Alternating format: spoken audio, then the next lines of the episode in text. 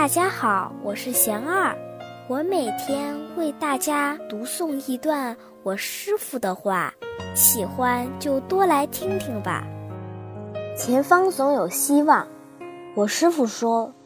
接连不断的挫折会让我们感觉自己一无是处，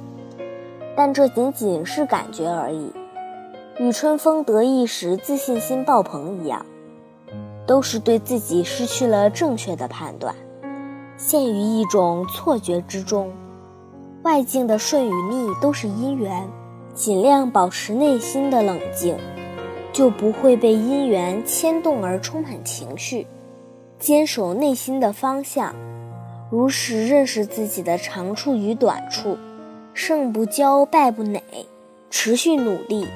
不忘祈求，前方总有希望。大家有什么问题想问我师傅的，请给贤二留言，贤二会挑选留言中的问题，代为向师傅请教，然后在今后的节目中回答哦。